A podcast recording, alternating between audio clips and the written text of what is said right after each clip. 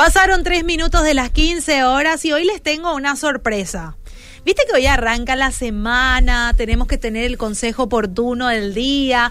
Eh, y por eso les tengo una sorpresa. ¿Saben quién está conmigo? El licenciado Santi Volpe. ¿Cómo estás, mi querido licenciado? Me siento halagado por la intro. En serio, no, es que esto es lo que vos generás, licenciado. La gente te, te, quiere mucho aquí en el radar, ¿eh? Yo, acá estoy viendo ya en vivo, ¿eh? Yo, yo también les quiero mucho. Para mí es un honor y un privilegio poder formar parte de este espacio radial. Y bueno, mi función principal es el servicio. Qué bueno, licenciado, que te podamos tener hoy acá. Gracias por la invitación. Me siento honrado por la invitación. Bueno, pedimos ya a la gente que se vaya comunicando con nosotros al 72201-400, que nos cuenten su experiencia, porque hoy vamos a hablar de un tema muy delicado, pero un tema muy actual que, esta semana y la semana pasada reventó, ¿verdad? Que son temas que siempre hay que hablarlo. Y nosotros lo vamos a hablar hoy eh, con el licenciado Santi Volpe sobre el abuso sexual en niños y adolescentes, licenciado. Así es, Super Fabio. Bueno, hoy mi querido, mi querida, hoy vamos a hablar sobre el abuso sexual en niños y adolescentes. Así que enganchate, es un tema sensible, es súper importante conocer las aristas mm. del por qué ocurre, de cómo actuar. Mi querido, mi querida, el primer flagelo, el mayor flagelo que existe es callar. Mm. Es callar un abuso, tanto en el seno familiar, como educativo o social o en donde fuese. El principal, uno de los principales problemas que en muchas ocasiones sostiene el abuso sexual, permite, tolera el abuso sexual es la complicidad del entorno que calla, que hace silencio, oídos sordos o sencillamente niega no le cree al menor, a la menor, para hacer pasar un momento y dejar las cosas tal cual están. Mi querido, mi querida, al menos seis abusos sexuales infantiles se reportan en Paraguay por día.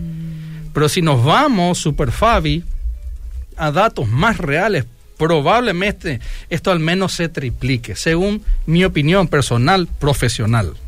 Al menos se triplique. Mi querido, mi querida, en este trimestre de este año ya tenemos más de 600 denuncias de abuso sexual en niños. Es importante comprender e interpretar de que el abuso sexual se puede dar en cualquier estrato social en cualquier institución educativa, en cualquier tipo de familia socioeconómica. Ningún grupo está exento de un acto como este, de este crimen. Aníbal Cabrera, Superfabi, que es el director de la, bueno, de Derechos de la Infancia y Adolescencia, menciona que hay cuatro tipos, ¿ok? Cuatro tipos. Él explica que cuando se habla de delito contra la autonomía sexual en niños, niñas y adolescentes, existen cuatro tipos penales. ¿Cómo? Hablamos del abuso sexual de niños y niñas de 0 a 13 años. El estupro, relaciones sexuales con niñas de 14 a 16 años. También hablamos de abuso sexual de menores bajo tutela. Y también actos homosexuales con menores. ¿Ok? Es importante conocer, interpretar. Nosotros tenemos que conocer nuestros derechos. Mm. Y por supuesto, los niños, los adolescentes, los jóvenes tienen derecho. Derecho a la educación, tienen derecho a conocer sus derechos, a tener una vivienda saludable, a jugar, a tener una educación. Tenemos como sociedad, como institución, como país arropar, cuidar a nuestros hijos, hijas y adolescentes. Es nuestra obligación prioritaria. Un país sano es un país que cuida a sus hijos. Es un país que cuida, es una sociedad que cuida a los niños y a las niñas. Porque no podemos decir que los niños y niñas son el futuro. Sino que Superfabi son el presente de nuestro país. ¿Qué estás haciendo vos, mi querido, mi querida, por los niños de este país, por las niñas de este país? Todos somos responsables de hacer algo al respecto. Por eso es importante en base a lo que se evidenció, se pudo ver en este colegio de Lambaré. Que esto no es algo aislado, ocurre en, todos los estratos y es mucho más común de lo que parece, porque la cuestión es de que hubo mucho tiempo de negación y mucho mm. tiempo de ocultamiento de las cosas. ¿Y por qué ocurre eso, licenciado? Bueno, es importante, eh, es muy importante tu pregunta. Tenemos que hablar de un sistema integral vulnerable. Hablamos de unas de familias vulnerables, instituciones educativas vulnerables, sistema jurídico vulnerable, sistema social vulnerable, en donde por medio de esa vulnerabilidad se permea, ocurre con mucha facilidad ante el poco control, la poca observación, las pocas instrucciones que se da tanto en la familia como mismo en los niños y adolescentes. Hay un tema muy importante que a mí mm. verdaderamente, Super Fabi, me ha sorprendido a lo largo de los años como psicoterapeuta, como psicólogo clínico, es el alto nivel, pues yo trabajo con jóvenes y adultos, de personas adultas, varones, de hombres adultos, que han mencionado en terapia que han sido abusados por mujeres, por funcionarias domésticas, por cuidadoras, por niñeras, por vecinas, por primas. A veces creemos que únicamente se da desde los varones hacia mujeres o hacia otros varones, pero también debemos de tener una especial atención en todas las personas. ¿Ok? También he visto como psicoterapeuta que ocurre ese tipo de vínculo abusivo también de mujer más grande hacia niños y niñas. No querría entrar en este espacio con detalles muy específicos, pero sí también es un punto a tener muy en cuenta.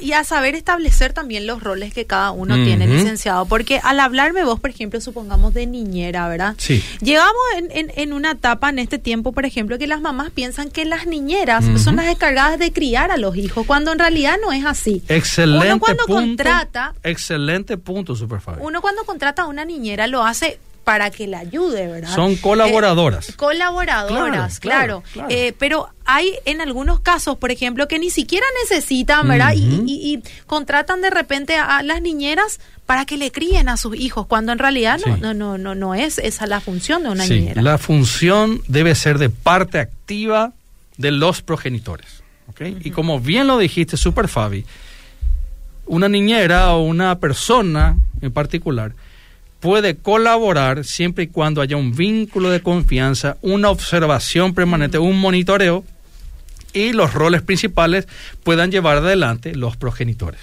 Mm.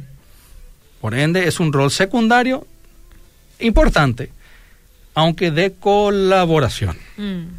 Estoy totalmente de acuerdo contigo, Super Fabi. Tenemos que ser conscientes que el 80% de los abusos sexuales se dan en un contexto familiar próximo, alguien del núcleo, ¿ok? Y el 90% del primer anillo de la familia, ¿ok? Ese primer anillo familiar, hablamos de tíos, primos, padrastros, primas. Y ante la pandemia podemos decir que se vulneró aún más ese flagelo. Se habla más o menos en estos tiempos de que entre el 10 al 15% de los casos de abuso son cometidos por otros menores. De 10 a 15% aproximadamente. Y eso es bastante alto. Y cuando hablamos de formas de abuso sexual, creemos que es únicamente penetración o coito. Cuando que realmente el abuso sexual se da de multiformes maneras, como por mm. ejemplo forcejear, manosear, sexualmente, inducir, seducir, engañar sexualmente a un menor. ¿Ok? creemos que únicamente es el coito, pero inducir a ver material pornográfico, intentar seducir sexualmente con miradas, gestos. O de repente te desnudan enfrente por de la ejemplo, persona, sí, te sí, sí. bañas enfrente. Así mismo, sí, sí, sí, es el, el acto del exhibicionismo, te referís, ¿verdad? O conversaciones sexuales, hacerle presenciar un acto sexual a ese menor, o inducirle a que sea manoseada esa persona adulta. Bueno, hay muchas maneras, muchas formas de vulnerar el respeto, el derecho de ese menor, de esa menor. Es importante, mi querido, vos que estás escuchando, cortemos el círculo del abuso sexual por medio de la denuncia. Y como cristiano voy a hablar, mi querida Fabi, el caso de las iglesias. Mm. El caso de las iglesias, mi querido pastor, mi querida pastora, mi querido líder, mi querida líder. Hay muchos casos en las iglesias en donde son descubiertos aquellos casos de abuso y manifiestan cierto remordimiento, pero no corresponde de parte del liderazgo espiritual no hacer una denuncia, sino que corresponde claramente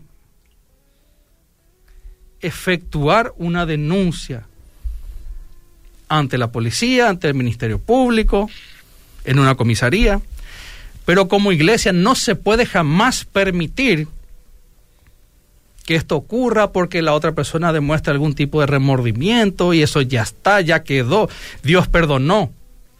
Y eso ya no importa, con una oración lo resolvemos y ya se acabó.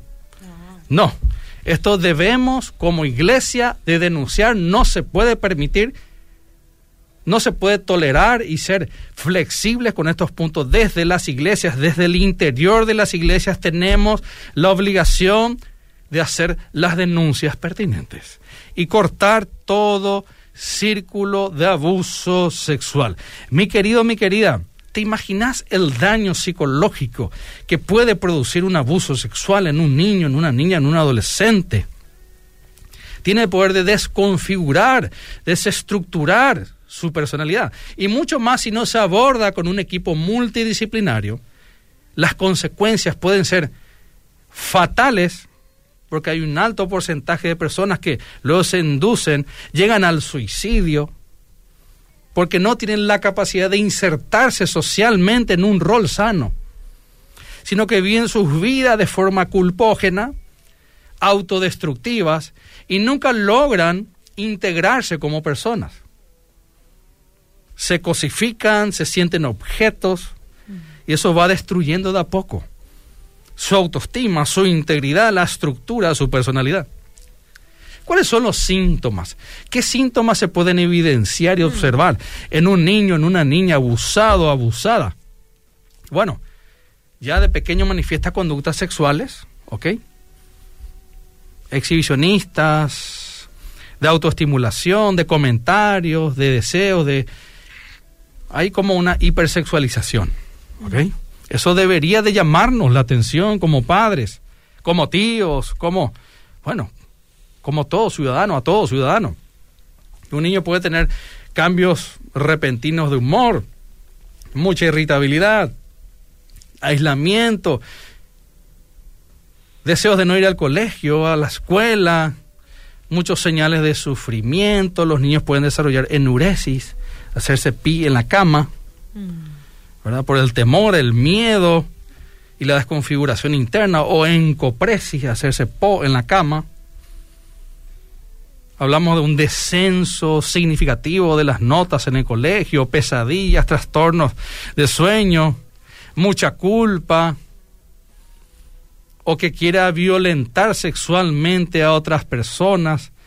Muchos desarrollan el trastorno de estrés postraumático, sueñan repentinamente con actos de agresión y de violencia sexual, viven con un alto nivel de ansiedad, de estrés, de tensión, de preocupación, de desenfoque y los niños se vuelven unas personas muy abstraídas de la realidad y se se incorporan en un mundo fantasioso interior en donde no logran salir, no se logran incorporar a vínculos con otras personas, muchos desarrollan sintomatología depresiva, sienten ese humor depresivo y por supuesto eso va erosionando la estructura de la autoestima a Superfabi.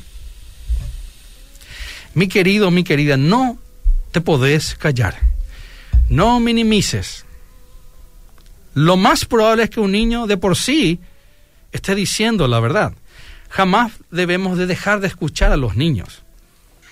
Jamás debemos de, es nuestra obligación como adultos, como adultos, escuchar a los hijos, a los niños.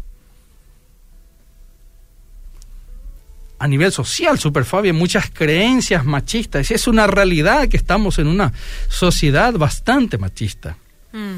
en donde se cosifica, se le hace cosa a una mujer. Se considera que está por debajo de. A veces creemos como iglesia que como el varón desde el cristianismo es cabeza, el varón es más que la mujer. El varón no es más que la mujer, mi querido. El varón sencillamente tiene el rol de ser servidor de la mujer, servidor de, la, de, su, de su familia. Por eso es que Cristo menciona ese rol, porque somos servidores de nuestra familia.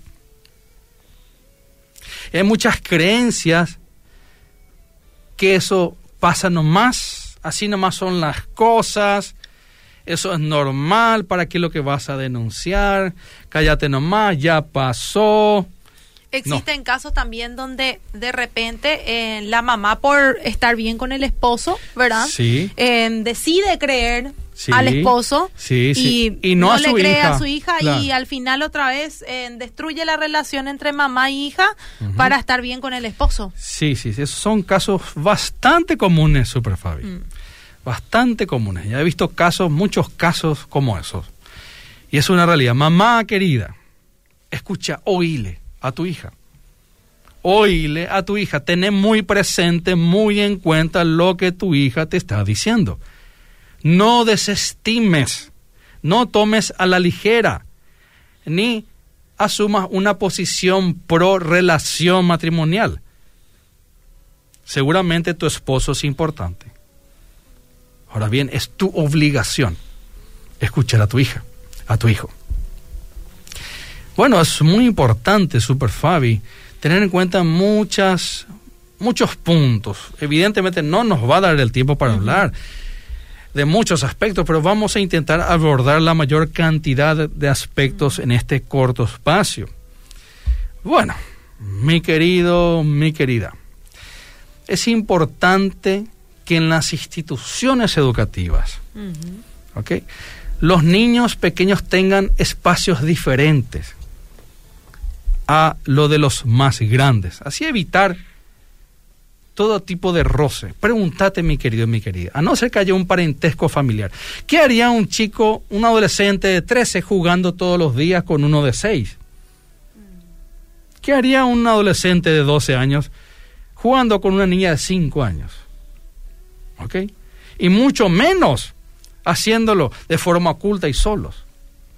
Es importante comprender esa asimetría y tomar las medidas pertinentes para que eso no ocurra. Mi querido, mi querida, es importante comprender que tenemos que instruir a nuestros hijos de pequeños en cómo manejar su cuerpo. Y eso sí hay que hablarlo con responsabilidad, conforme a la edad de tu hijo o tu hija en el hogar. Debemos de hacerlo. Mi querido, mi querida, tenés que decirle a tus niños pequeños que nadie jamás deben de tocar sus genitales. Ni tampoco ellos tienen que tocar genitales ajenos. Que se debe de respetar esos límites con las otras personas y consigo mismo. ¿Ok? Y hay que dejar una especial atención que únicamente deben hacerlo sus progenitores, especialmente la madre, únicamente en el aseo o higiene personal. Qué importante, Super Fabi, tener en cuenta que le enseñemos a nuestros hijos e hijas de que jamás caigan en casos de personas más grandes que quieran engañar que quieran decirles a ellos, por ejemplo, vamos a jugar un juego o tomate regalo esto, pero no le digas a nadie. No le digas a tus padres, no le digas a, los profes, no le digas a nadie. Y se intenta ocultar todo acto de ocultamiento que venga por parte de una persona más grande debe ser una llamada de atención en nuestros hijos. Tenemos que formar esa conciencia en nuestros hijos para que ellos tengan la capacidad de interpretar esas señales de alarma ante un posible caso de abuso que ellos puedan sufrir.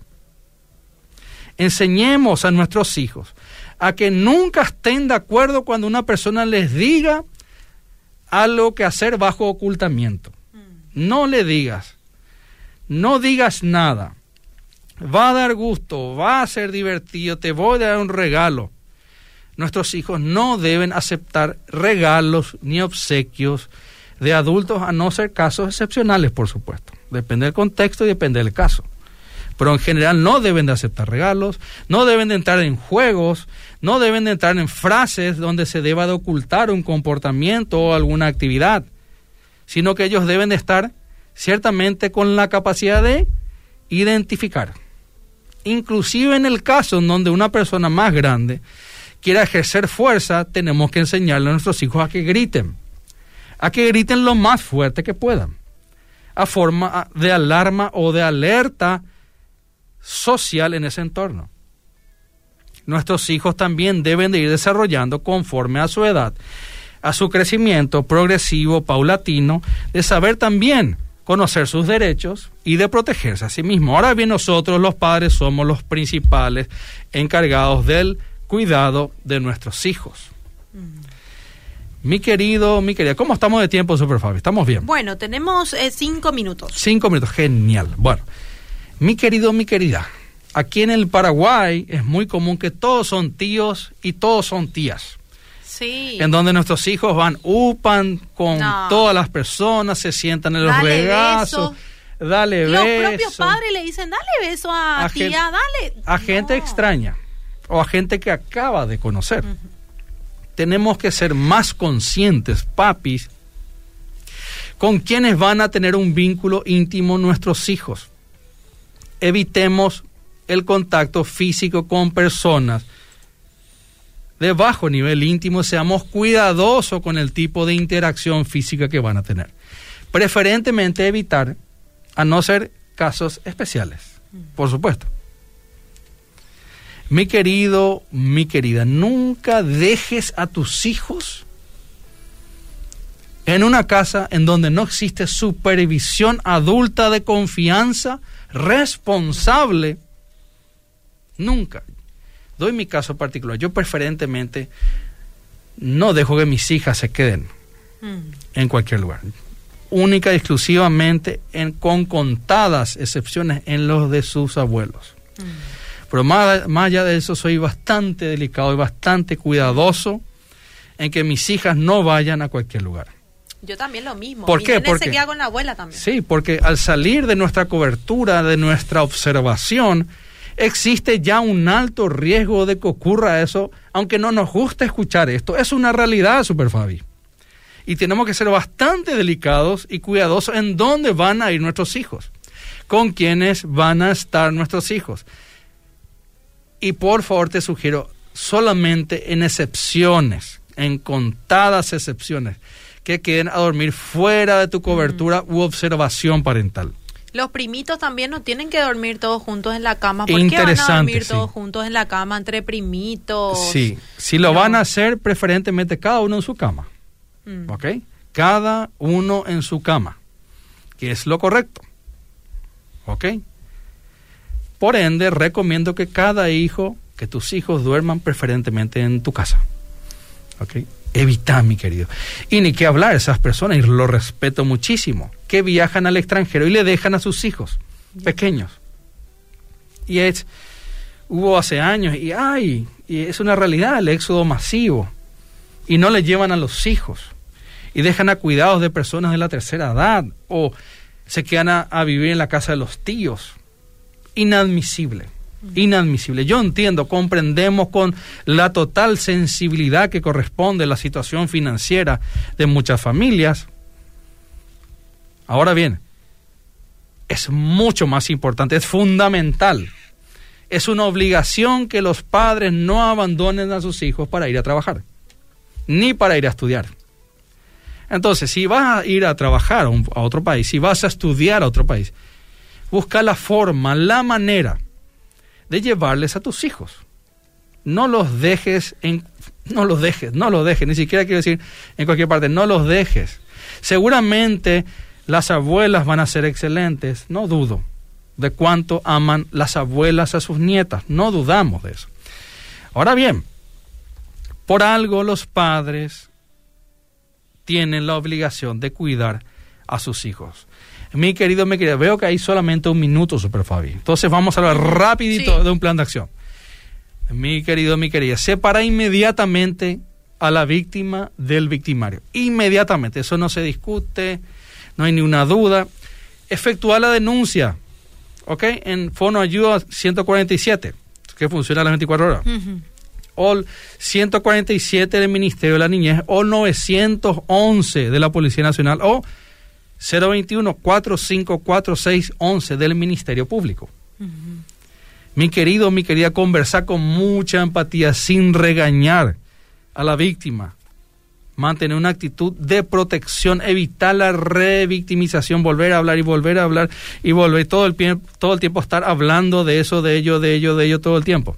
Sino hacer eso de forma coherente, responsable con un profesional, con un psicólogo infantil, con una psicóloga infantil. Yo recomiendo en el caso de los varones un psicólogo infantil, en el caso de las nenas una psicóloga infantil, para recibir orientación, contención emocional, orientación para formar un equipo multidisciplinario.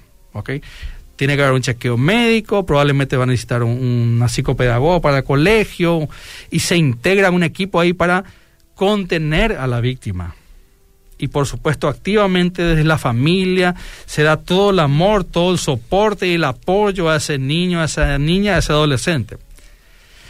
Inmediatamente reevaluar si hay algún tipo de relación con el victimario o la victimaria. Y por supuesto cortar ese vínculo. No pueden vivir no, en el mismo No, no, no, no, no se puede vivir. Porque acá me están contando que viven en el mismo No, no, no, no, no. Eso se debe cortar inmediatamente es algo perverso, es como si aquella niña, niño, siguiera recibiendo permanentemente esa violación psicológica. Mm.